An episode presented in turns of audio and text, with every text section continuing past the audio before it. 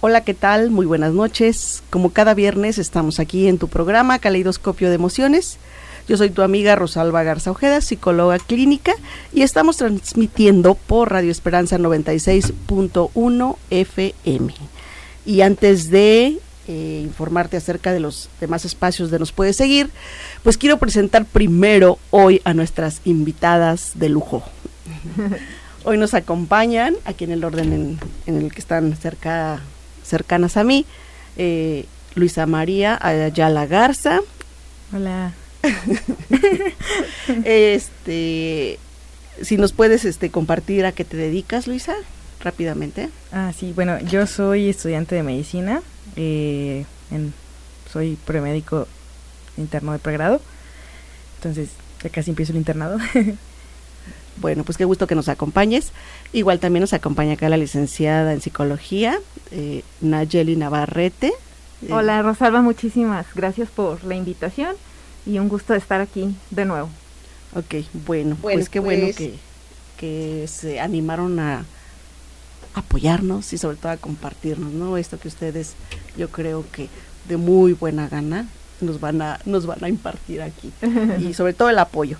Bueno, pues te recuerdo que nos puedes este, seguir por otros espacios. Eh, suscríbete, a, suscríbete a nuestro canal de YouTube, danos un like y activa la campanita para notificaciones. Estamos como Radio Esperanza 961 FM. Comparte nuestros videos. Descarga en Play Store Spotify, danos un like y síguenos. Estamos como Radio Esperanza 96.1 y comparte también nuestros audios. Eh, visita nuestra página de Facebook y pues, regálanos un like. Ahí también estamos como Radio Esperanza. Bueno, nos puedes encontrar como Radio Esperanza 961 FM y no te quedes sin señal. También síguenos por internet. Estamos como www.radioesperanza961.com. Y por supuesto, pues ya lo mencioné, en el cuadrante de tu radio del 96.1 de frecuencia modulada. Eh, sería, para nosotros es muy importante y nos da mucho gusto cuando alguien nos comparte algo, se comunica o podemos resolver alguna duda o pregunta. Están nuestros teléfonos a tu disposición. Eh, nos puedes llamar al teléfono en cabina al 464-690-9601 o escribirnos un WhatsApp al 464-652-5000. Bueno, pues, pues vamos a empezar porque luego el tiempo nos gana. Claro. Eh, el tema de, de, hoy, y la verdad creo que ustedes son pues invitadas este, que nos van a complementar mucho con este tema. Eh, queremos hablar, o la sugerencia fue que habláramos acerca del estrés. Sí. ¿Sí? El estrés. Eh, digo, sabemos que esta, pues esta condición de vida hoy en día está eh, bastante manifiesta, ¿no? Se habla como la, antes se hablaba que era la, la enfermedad del futuro, ¿no? Sí. Hoy en día pues estamos inmersos en esta situación, por todos lados escuchamos el estrés, el estrés, y sabemos que hay diferentes eh, pues situaciones que lo provocan. Sí. Creo que, no creo, más bien todos los días estamos expuestos a padecerlo, a estarlo viviendo y a veces no nos damos cuenta o no detectamos o normalizamos esta situación y pues ahí pueden empezar a desencadenarse muchas situaciones o muchos riesgos ¿no? que nos pueden afectar a nuestra vida. Pero pues vamos a, vamos a empezar a hablar acerca de esto, ¿no? ¿Qué, qué, qué es el estrés? ¿Cómo se manifiesta? Eh, no sé si, bueno, empezamos aquí por Luisa. Eh, ella nos, bueno, me gustaría que nos aportaras, Luisa, eh, o nos opinaras acerca del estrés desde la parte médica, ¿no? Desde esta parte fisiológica. ¿Qué es el estrés? Bien, pues creo que primero es importante establecer que uno siempre relaciona la palabra estrés como con algo negativo, cuando no necesariamente tiene esa connotación. El estrés, médicamente hablando, es básicamente lo que nos motiva a despertarnos, a llevar a cabo nuestras actividades de día a día. Entonces, eh, pues el estrés se define médicamente como una reacción fisiológica ante estímulos externos. Y estos estímulos externos pueden ser desde miedo a ansiedad, a incluso alegría. Incluso la alegría nos puede provocar estrés. Eh, aquí lo importante es saber diferenciar qué tipo de estrés es el que estamos viviendo. Y pues fisiológicamente hablando, eh, eh, ambos, ambos tipos de estrés, el estrés o el distrés, el bueno o el malo. Hay, dos o sea, hay dos tipos de estrés. Así es, el bueno y el malo.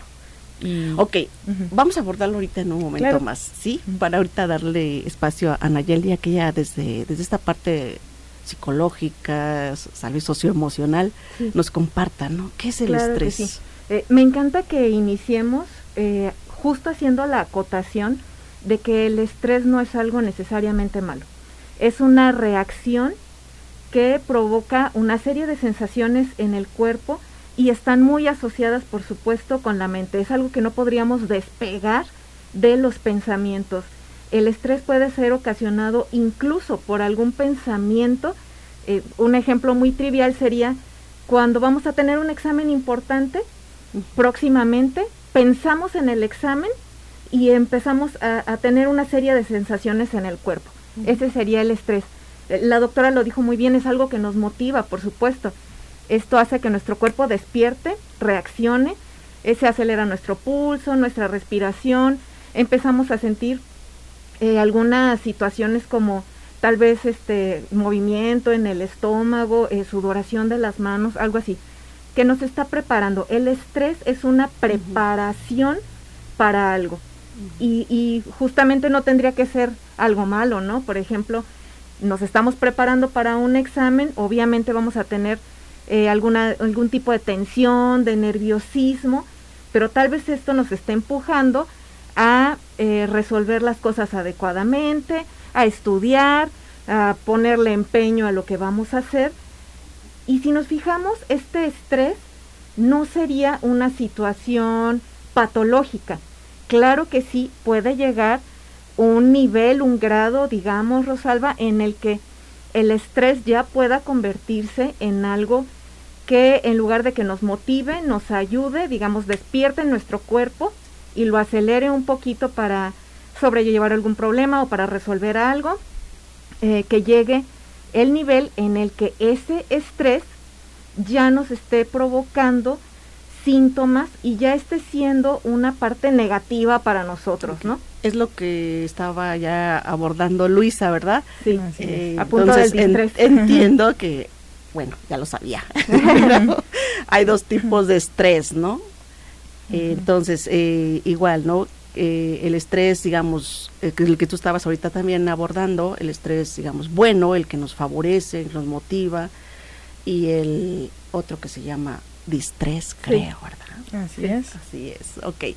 Entonces, dos tipos de, estrés, uno bueno y otro malo. Ahorita Nayeli nos comentaba ese, ese, ese estrés se le llama, ¿verdad? Este estrés bueno. Sí. Eh, el estrés malo, ¿cómo lo puede, cómo, cómo se manifiesta en nuestro cuerpo? Entonces, Luisa, médicamente, ¿cómo nos afecta? Básicamente, a los dos tipos de estrés se manifiestan, bueno, el proceso en el que se generan es el mismo. Eh, llega, como comentó la psicóloga, llega el la emoción, la situación que se está viviendo, se procesa en el cerebro, ok, es estrés, entonces este estímulo es procesado en el hipotálamo, después en la hipófisis, que secreta hormonas, las cuales llegan a nuestras glándulas suprarrenales, o sea, en nuestros riñoncitos, como gorritos arriba de los riñones, son nuestras glándulas suprarrenales, y estas se encargan de generar cortisol, precisamente el cortisol se le conoce como la hormona del estrés. Eh, entonces, también como, como, comentó la psicóloga, este estrés, eh, bueno, este cortisol nos prepara fisiológicamente para lidiar con la situación que estamos viviendo. Entonces, el eustrés sucede de esa forma, nos prepara y al mismo tiempo se libera eh, dopamina. Esta dopamina, se, junto con el cortisol, se encargan de generar adrenalina y la adrenalina es la que nos va a producir este sistema de alerta.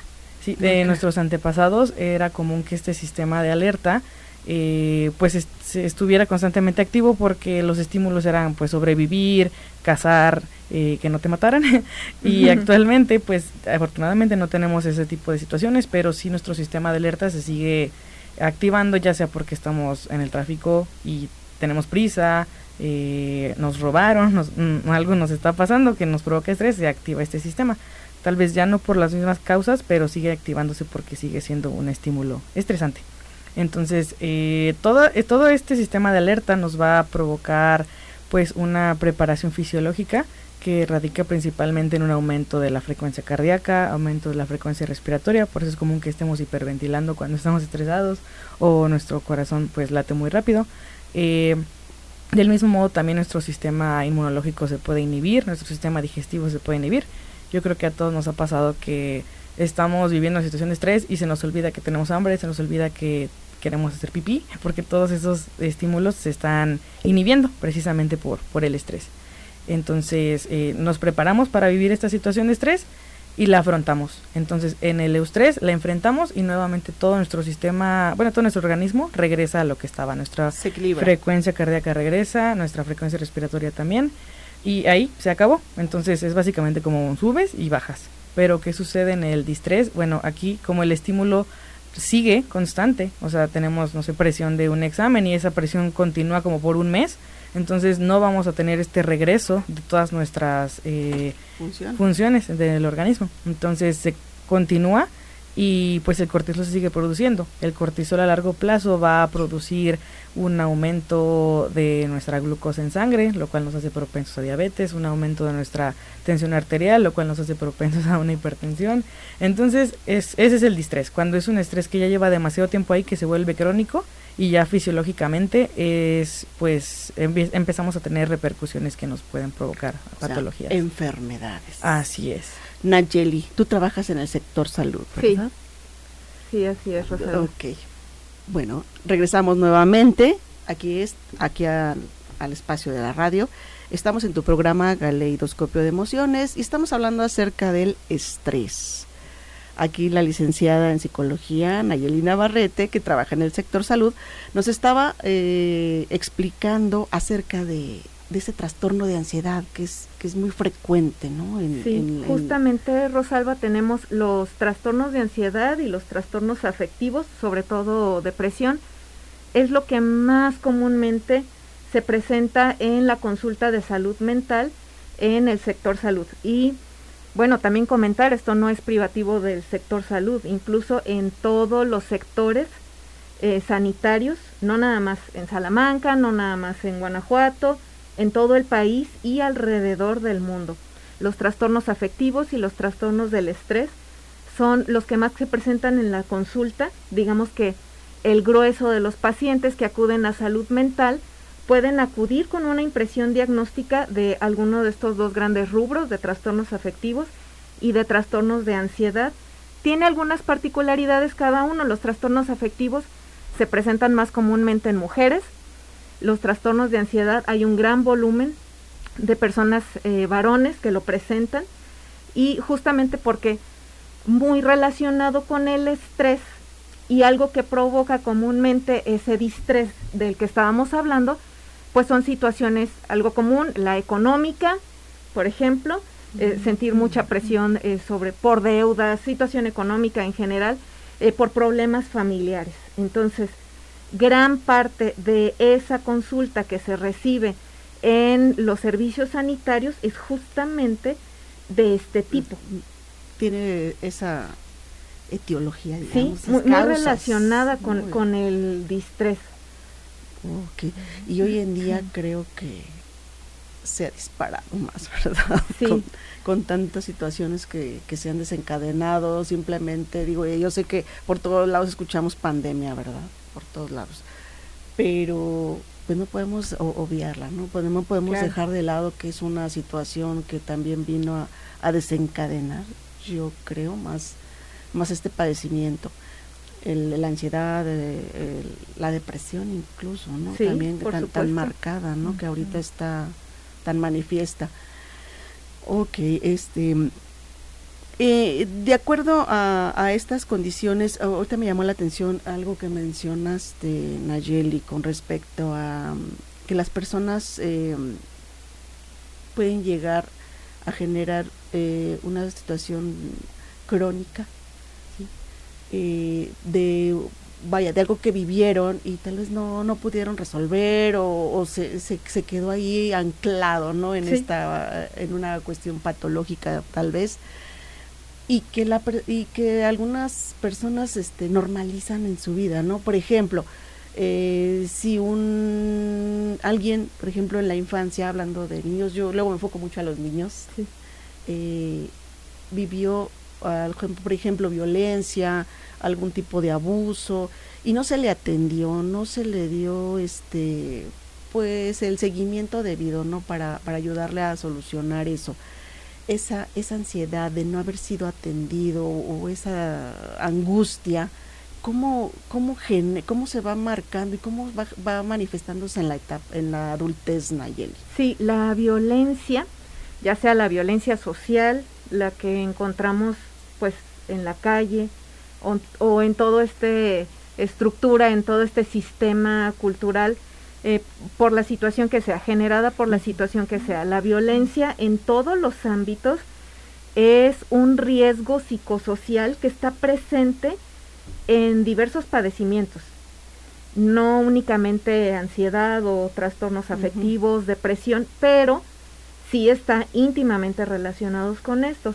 Eh, y vamos a encontrar para este tipo de padecimientos eh, factores de riesgo como la violencia, antecedentes eh, familiares, en, hablando en, en, los aspectos de vida, en el crecimiento, en todas las etapas, pero sobre todo, bueno, en esa etapa eh, que puede resultar vulnerable para muchos pequeños, eh, vivir violencia dentro del ámbito familiar, en el ámbito doméstico, cuando se está en crecimiento y en desarrollo, bueno, puede tener y desencadenar muchas situaciones en la vida adulta. Esto lo vemos nosotros presente en una diversidad de padecimientos dentro del sector salud. Es una causa común, es una causa frecuente, un antecedente muy frecuente, desgraciadamente cada vez más frecuente, eh, con el que nos topamos y que definitivamente eh, nadie puede estar bien, nadie puede estar feliz, nadie puede estar íntegro, digamos, eh, psicológicamente, si vive violencia. Sabemos también, eh, ah, muchas gracias, muy, muy explícito todo. Eh, sabemos también que puede haber este daño a nivel neuronal cuando se está en una situación de estrés constante o ha habido alguna situación, o se ha vivido una situación impactante, ¿no? Mm, ¿Cómo, qué situaciones pudieran generarse desde esta parte neurológica, Luisa? ¿Cómo afectaría? Bueno, pues precisamente como comenté con anterioridad, como es un estado eh, de estrés constante, eh, entonces regresar a la normalidad del organismo, pues es, es más complejo. Entonces empieza a haber pues manifestaciones em, fisiológicas y respecto a las manifestaciones neurológicas, pues es un estado eh, mental en el que es muy difícil salir.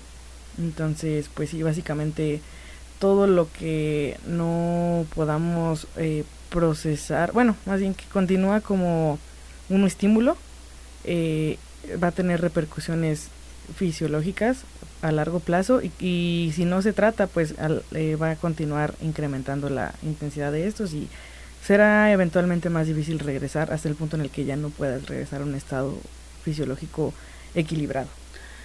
Es cuando se dan, por ejemplo, estas situaciones de que le dio un derrame cerebral o un no sé, una parálisis del cuerpo. Mm, puede ser, si es eh, pues psicosomático en algunos casos, entonces sí van de la mano. Van de la mano. Yo creo que un, un ejemplo bien clarito que podría ayudarle a la audiencia a entender cuando el estrés es una reacción normal, una reacción que cualquier persona tendría, y cuando ya no lo es, es justamente por lo que comentaba ahorita la doctora, la presencia de un estímulo, es decir, si yo un día voy por la calle y de repente veo que viene un perro hacia mí corriendo, amenazante, ladrando, que yo lo veo furioso, esto va a desencadenar en mí una serie de reacciones fisiológicas en mi cuerpo, pues originadas por ese estrés, ¿no? Entonces el estrés está siendo originado por un estímulo que es el perro. Y me da mucho miedo el perro, entonces me genera estrés y me genera un montón de reacciones. Esta reacción puede ser que yo salga corriendo, que me trepe una reja, un árbol, yo qué sé. O, que me quede paralizado, puede ser. O le entras, también. o le entras al perro. También. Una patada. Pero ¿qué pasa cuando mi cuerpo experimenta todas esas sensaciones? temor, nerviosismo, tensión, sudoración, eh, ritmo acelerado, y no está ese perro. Es decir, no está el estímulo. Justamente eh, la parte ya digamos mm, que no sería una reacción de esperarse es cuando ya no está el estímulo. Falta el estímulo, ya no hay un perro amenazante, pero yo me sigo sintiendo así a cada rato. Puede ser que me sienta así eh, de vez en cuando, ¿no? Me pasa uno de cada cinco días, me pasa en la noche, eso es común que le suceda a las personas en la noche, justo cuando se van a acostar, y dicen chin, y empiezan a pensar cosas y enseguida su cuerpo a reaccionar fisiológicamente y ya no está el estímulo, ya no está eso que, que tendría que generar esas reacciones.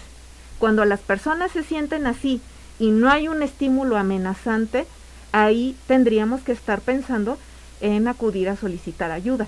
Ahí ya no estaríamos hablando de que esto es algo de esperarse. Y tampoco hay que minimizarlo, no hay que ignorarlo, no hay que criticarlo o decir no pasa nada, ¿no? Que a veces lo más lo más común, sobre todo cuando hay este cuando hay, surgen por ahí algunas situaciones de, de responsabilidad o culpa, ¿no? Sí, o, al ratito se me quita, al ratito se me pasa, ¿no? Pero puede ser que transcurrió ya más de cuatro semanas y ese al ratito no se me, se me pasa, no, no ocurre, ¿no? O que se intensifican las sensaciones a una falta de ese estímulo o que cualquier tipo de estímulo eh, provoca esa sobrereacción, ahí ya no hay que aguantarse. Y sí, es muy importante este buscar ayuda, ¿no? Porque por supuesto por los eh, los síntomas o las manifestaciones que se pudieran este generar pues ya estuviera, estaríamos hablando incluso hasta de una situación, hasta de un estrés postraumático, ¿no? Que ya es este, había que atenderlo ya de manera profesional para, para evitar consecuencias. Bueno, estamos viendo que, que hay tres aspectos que engloban a esto de, a esta, esta condición de estrés, ¿no? Y que es la parte médica, que es la parte de nuestro cuerpo, la, la reacción fisiológica, la, la parte psicológica, ¿sí? De, de, lo que tú mencionabas al inicio, nuestros pensamientos, de cómo percibimos, incluso ahorita lo que nos comentas, ¿no? De cómo nuestra mente se, se, se programa o se condiciona a ciertos estímulos y aunque ya no estén, pues ahí estamos, ¿no? Este, pensando va a ocurrir. Y, y este otro aspecto, ¿no? Que es eh, las cuestiones de filosofía de, de la vida, ¿no? Esta, este, estos aspectos sociales, culturales que de alguna manera pues nos condicionan, ¿no? Y nos llevan a veces a, a no saber cómo reaccionar, cómo enfrentar, como ejemplo, cómo saber decir no ante algo amenazante, ante algo constante que pudiera estarnos y que a lo mejor pues no es este, pues a lo mejor podemos decir no, no es violencia o no me estoy enfrentando a algo por ejemplo en el en el trabajo con aquel que dice dijo dijo una amiga llego y no quiero ni verlo no eso también genera estrés.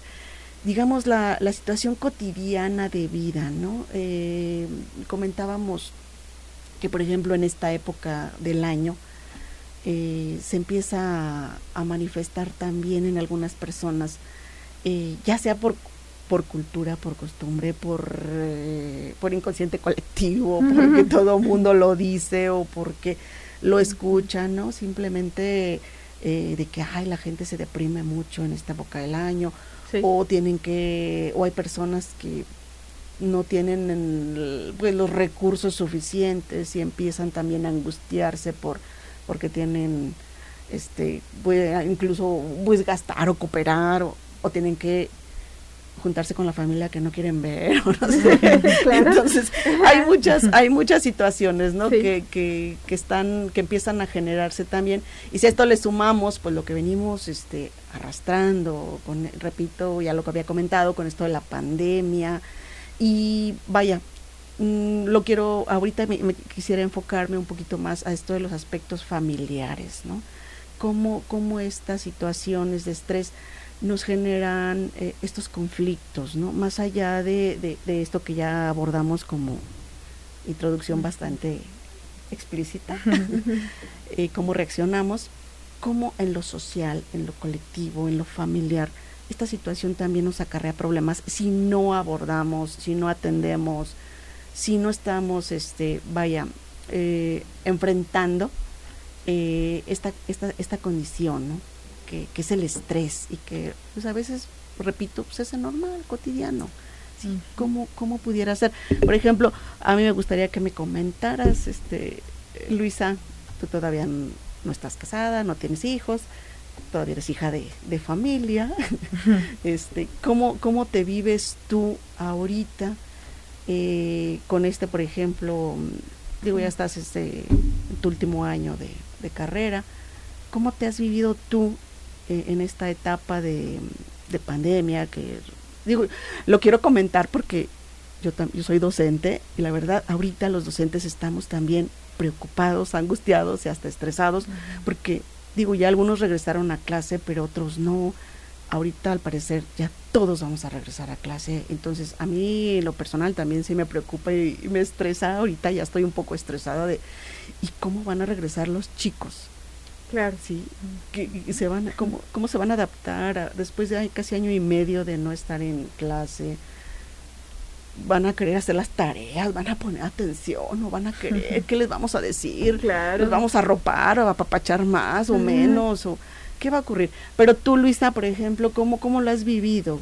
Esta, esta situación te ha estresado, cómo te viviste, así rápidamente coméntanos desde que inició esto de la pandemia y este cambio que vas a tener ahorita con respecto, incluso en lo familiar, en lo, en lo escolar, ¿cómo te, te viviste? ¿Cómo te vives? Pues yo creo que cuando empezó la pandemia, algo que a mí en lo personal me causaba mucho estrés era el hecho de que yo pudiera contagiar a mi familia y que ellos pudieran morir. Entonces, eso era un constante estrés en mi vida. Obviamente, pues evitaba salir, pero pues de todas formas, quien eh, era inevitable. Eh, pues tenía que hacer las compras o cuestiones de escuela, diversas cosas. Entonces, pues era un estrés constante en mi vida el poder llegar a contagiar a mis seres queridos. Y pues eh, eso fue una. Creo que también otro estrés cotidiano fue que yo llevaba eh, pues muchos años sin convivir con mi familia tanto tiempo. Entonces era demasiado era convivir de más. Este. Era estresante de digo, estresar casa. conmigo misma, ¿no? De que ay, ¿por qué soy así con mi familia? o ah, ¿por qué son así conmigo? ambas partes. Eso también otro estrés constante. Después, pues conforme evolucionó la pandemia, pues me adapté nuevamente pero yo, bueno, yo este semestre de agosto diciembre ya regresé a presenciales y pues sí fue nuevamente estresante eh, acostumbrarme a una vida que tenía antes de la pandemia que ya no tenía porque me acostumbré a vivir con mi familia. Entonces también era un estrés de, ay, no, ahora otra vez es buscar eh, qué voy a comer, buscar departamento, los pagos del departamento, las tareas, que levantarme temprano para las clases, o sea, todo eso, ¿no? Como que también era otro factor que me generaba estrés hasta cierto punto. Y yo creo que otra, otro factor que también era estrés era el hecho de que durante la pandemia pues realmente bueno mi carrera es básicamente prácticas y pues uno sí sentía este estrés como de ay tal vez no estoy aprendiendo lo que ya debería estar aprendiendo porque no estoy yendo a prácticas y creo que hablo por muchos cuando me refiero a, que sí, bueno, muchas carreras son prácticas y no había prácticas, entonces como que sí, sí, sí, ese estrés de, ay, no estoy aprendiendo, no sé nada, ¿qué voy a hacer cuando llegue la vida laboral? entonces creo que eran, esos principalmente fueron estrés. Pero bueno, eh, me, me, enfoqué a esto porque como parte de un sistema familiar, representas a esta, esta parte de los, de los, de los, hijos, ¿no?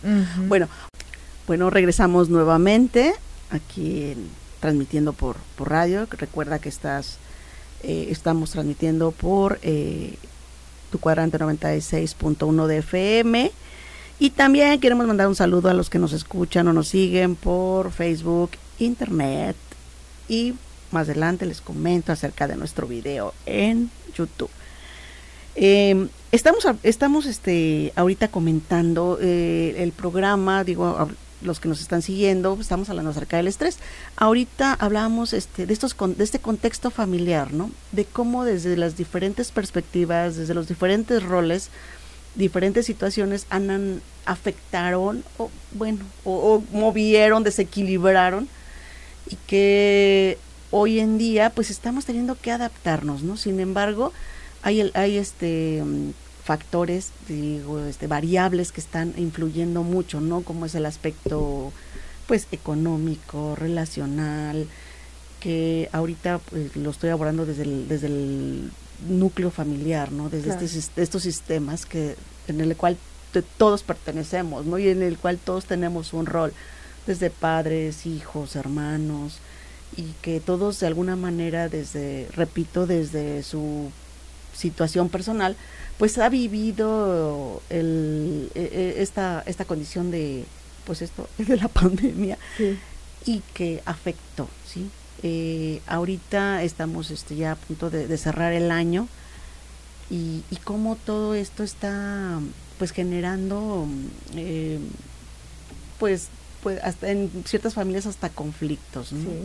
Porque no se han podido adaptar, porque la economía a lo mejor no, en algunos no se ha podido reactivar, que hay ahorita compromisos, que es una época ahorita pues de, de unión, de, de compras, de, y, y cómo algunas personas pues no, no todavía no están en condiciones no de, de vivirla como tal y de generar esa pues esa unión, esa cohesión, esa, eso, eso que nos caracteriza, ¿no? como, como seres humanos, como seres sociales, y que de alguna manera pues está, está afectando, ¿no? Los diferentes entornos.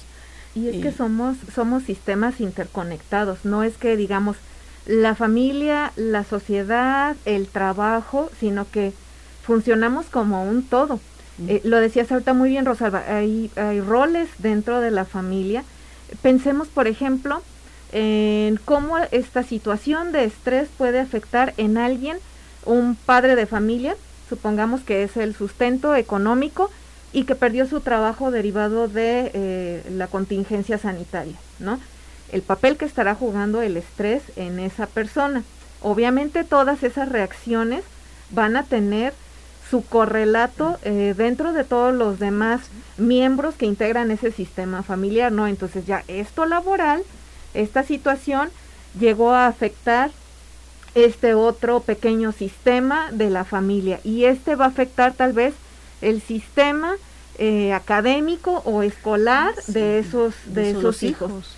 y del tal pago de colegiaturas. Yo, yo estaba escuchando muchos alumnos que tienen ese problema. Están preocupadísimos es que mi papá perdió el empleo es que mi papá cómo van a pagar y, y tal vez haya situaciones no dudo en los que bueno vamos a tener que dejar de pagar un colegio, vamos a tener que sacar a los chicos del colegio, vamos a tener que hacer los ajustes necesarios eh, si una situación de esas se vivió y bueno, ocurrió ese, ese infortunio, ¿no?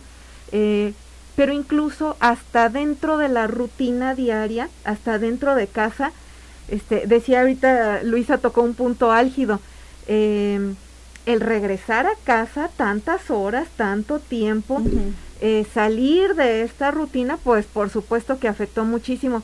Incluso este a quien aparentemente no salía de casa, que eran las amas de casa, tal vez eran las que salían un poco menos, bueno, hasta eso afectó, ¿no? Tener a todos los hijos todo el tiempo, al esposo todo el tiempo y cambiar esa rutina. Eh, esto, esto fue una situación que a todos afectó de cierta manera, en mayor o menor grado. Claro, entonces, pues estamos ante una situación, creo que de adaptación y de, mucho trabajo. Y justamente ahorita, porque ya se nos está acabando el tiempo, me quiero quiero enfocarme a, a, que nos, nos compartan o nos, nos den eh, pues algunas este algunas referencias o o tips o sugerencias, ¿sí? Para cómo, cómo ir manejando este estrés. Yo sé que debemos de tener habilidades este, para poderlo manejar, porque no es nada más de que ya, ya, no quiero, no quiero, o sea, estamos viendo que es un aspecto incluso biológico, fisiológico, psicológico, este, de costumbres, de, de aspectos este, mentales, de pensamientos, de creencias, de en fin, de todo, de situaciones circunstanciales y cómo vamos a, pero hay que saberlas manejar. Si no sabemos manejarlas, pues ahí vamos a estar cayendo en, en lo que ya comentaron, ¿no? De una situación este, crónica, de una enfermedad, de, de algo patológico que puede llegar a afectar todo un sistema y generar más problemas. Por ejemplo, Luisa, yo te quiero preguntar, este, desde esta parte de, de la, de la salud, de, eh, digamos, a ti te voy a preguntar de la salud mental, pero de, de, nuestro cuerpo, ¿no? ¿Qué, qué, qué, qué, qué actividades, qué, qué, sugieres, qué es lo que hay que hacer? Ya sabemos que pues todo lo saludable es bueno, ¿no? Y ayuda, pero ¿qué, cómo, por ejemplo, hacer ejercicio, cómo ayuda? Yo lo que he escuchado, hacer ejercicio, hacer ejercicio. ¿Cómo, cómo, cómo reacciona nuestro cuerpo ante esto? ¿Por qué es tan importante hacer ejercicio? Bueno, pues eh, básicamente, bueno, primero hay que aclarar que el ejercicio ayuda, pero el ejercicio con medida, porque un ejercicio en exceso también nos puede provocar estrés. así que... O una competencia donde está. así que el ejercicio con medida, eh, principalmente porque al hacer ejercicio liberamos endorfinas. Las endorfinas se consideran como eh, las hormonas de la... neurotransmisores, perdón, de la felicidad o sea, lo contrario al cortisol, curiosamente. Entonces, al liberarlas, pues se genera este equilibrio que, buscamos. Por eso es importante el ejercicio, al igual que la alimentación. Básicamente esas dos cosas siempre son la clave de una vida saludable. Ah, entonces también una, una buena alimentación nos trae también pues felicidad. Parece como muy simple, pero eh, sí, sí es simple. nos trae felicidad comer bien. Sin embargo, eh, pues a pesar de que estas situaciones nos pueden ayudar, pues no hay nada como pues tratar la raíz de, del, del estrés, ¿no? O sea, por más ejercicio que hagas, por más buena alimentación que tengas, si no detectas lo que te está provocando este estrés, entonces no, no te va a ayudar más que momentáneamente este tipo de, de acciones, ¿no? Como ejercicio o comer bien. Entonces, por eso yo creo que aquí lo básico para el estrés es eh, terapia y psicología. Entonces, adelante. Adelante, Nayeli. Sí, gracias. Em, bueno, algo bien importante, además de encontrar el por qué o cuál está siendo el estímulo que está generando la situación estresante, eh, sería muy sencillo si ese estímulo fuera algo eh, tangible o fácil de resolverse, que padre, pero normalmente, bueno, pueden ser problemas como el que mencionábamos, ¿no? Alguien que perdió su empleo justo en esta época, ¿no? Alguien que tiene eh, muchos compromisos económicos y no puede estar solventándolos. Eso no va a ser sencillo de resolverse. Entonces, siempre es recomendable que tengamos actividades que ayuden a minimizar ese impacto del estrés.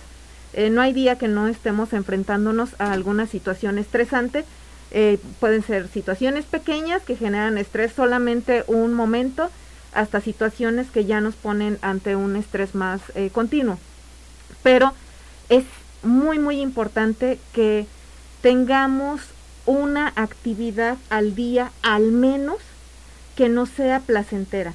Normalmente se recomienda el ejercicio, sí, por, por esta razón que comenta Luisa, muy importante, pero no hay que mm, digamos, no, lo vamos a hacer únicamente con el ejercicio. Hay otras situaciones que pueden generar esa sensación placentera necesaria. ¿Como escuchar música? Eh, puede ser cualquier situación. O sea, si nosotros le decimos a las personas, haga ejercicio, y a la persona no le gusta el ejercicio, si yo le recomiendo, eh, porque a mí me gusta, este, ay, inscríbase a clases de taekwondo o salga a correr, van a decir, a mí no me gusta hacer eso y eso no me va a generar placer, tal vez, tal vez me va a generar más estrés que otra cosa. Entonces, mm, es importante que esta actividad sea algo que a la persona le gusta, ¿sí? Puede ser, como tú decías ahorita, Rosalba, tal vez algo bien sencillo como escuchar música. Podrá haber personas que digan, no, pero eso es algo que yo hago todos los días y para mí no implica relajación, no es algo demasiado cotidiano. Debe ser algo que nos guste, una actividad placentera para nosotros y muy importante, que sí podamos realizar de forma continua. Y que nos demos tiempo. Por supuesto. siempre estamos, no tengo tiempo. Debe, ser, debe ser algo factible. Esa es la clave. Eh, y ser constante, por supuesto, pero para ser constante vamos a necesitar que sí esté en nuestras manos realizar esta actividad. Entonces debe ser una actividad que yo pueda realizar diario o casi diario. Debe ser una actividad que me consuma el tiempo que tengo, no debe ser algo eh, que me consuma mucho tiempo si no lo tengo, si dispongo de poco. Y debe ser algo en lo que yo vaya observando que voy mejorando, ¿no? Porque eso va a mejorar mi propia percepción de que estoy siendo eh, muy efectivo con algo, que estoy siendo bueno para algo. Entonces debe tener esas tres características, esa situación placentera. Si yo digo, ay, es que a mí me encanta nadar en el mar, pero vivo a siete horas de la playa, entonces busquemos otra actividad que sí pueda realizar, que igual me provoque esa sensación de bienestar, pero que sí la pueda realizar. Y como tú dices, Rosalba, darnos el tiempo de hacerlo. Si tenemos poco tiempo, seamos bien realistas y ubiquemos alguna actividad que me consuma poco tiempo, pero que para mí sí sea placentera. Y hay actividades eh, que incluso podemos realizar sin salir de casa, es más, sin salir de un cuarto. Podemos hacer ejercicios de relajación, ejercicios de respiración, ejercicios de tensión, distensión, que son muy, muy efectivos y son tan sencillos de realizarse, se pueden hacer en 10, 15 minutos. y provocan una sensación de tranquilidad y de placer eh, muy bonita. Yo les recomiendo que si tienen la inquietud de que les enseñen cómo realizar estos ejercicios, cómo hacer este tipo de actividades, bueno, acérquense, yo siempre me he hecho mi comercial, acudan a los centros de salud, hay psicólogos dedicados a todo este tipo de cuestiones, pregúntenles a alguien de ellos sobre cómo pueden hacer este tipo de, ejercicios y les va a ayudar muchísimo, de verdad. Ni siquiera se necesita dinero para hacer este tipo de cosas. Ok, muy bien, muchas gracias. Bueno, pues ya para ir cerrando, em, yo también quiero, pues a los radioescuchas, los que nos están siguiendo, eh, que les sugiero revisen cuántas piedritas, piedritas cargan en su morral. Luego a veces no hay muchas personas que no, no alcanzan a percibir, no alcanzan a darse cuenta que están viviendo situaciones, pues incluso hasta de violencia, están viviendo situaciones que no que no alcanzan a definir o a identificar como, como ese generador de estrés, ¿no? porque no saben, no aprendieron a defenderse, porque no, no aprendieron a decir no, porque se acostumbraron, porque les dijeron que así tenía que ser, porque alguien les dijo, pues es que tú eres bien luchona, ¿no? Hablando de, las mujeres que somos las que más nos estresamos, tú tienes que sacar adelante todo y, los demás a veces nada más son espectadores, ¿no? Creo que, que es muy importante revisar, ¿no? Hacer, una, hacer un análisis, generar conciencia, autoconciencia de por qué me siento estresada, por qué me siento estresado y este y ver soluciones. Siempre hay soluciones, solo hay que estar bien informados, dónde, cómo, con quién y no tener miedo, ¿no? Porque creo que también este como factor cultural esto de los de condicionar a las personas a, a comportarse de determinada manera y, y no saber incluso pues ni defenderse, repito.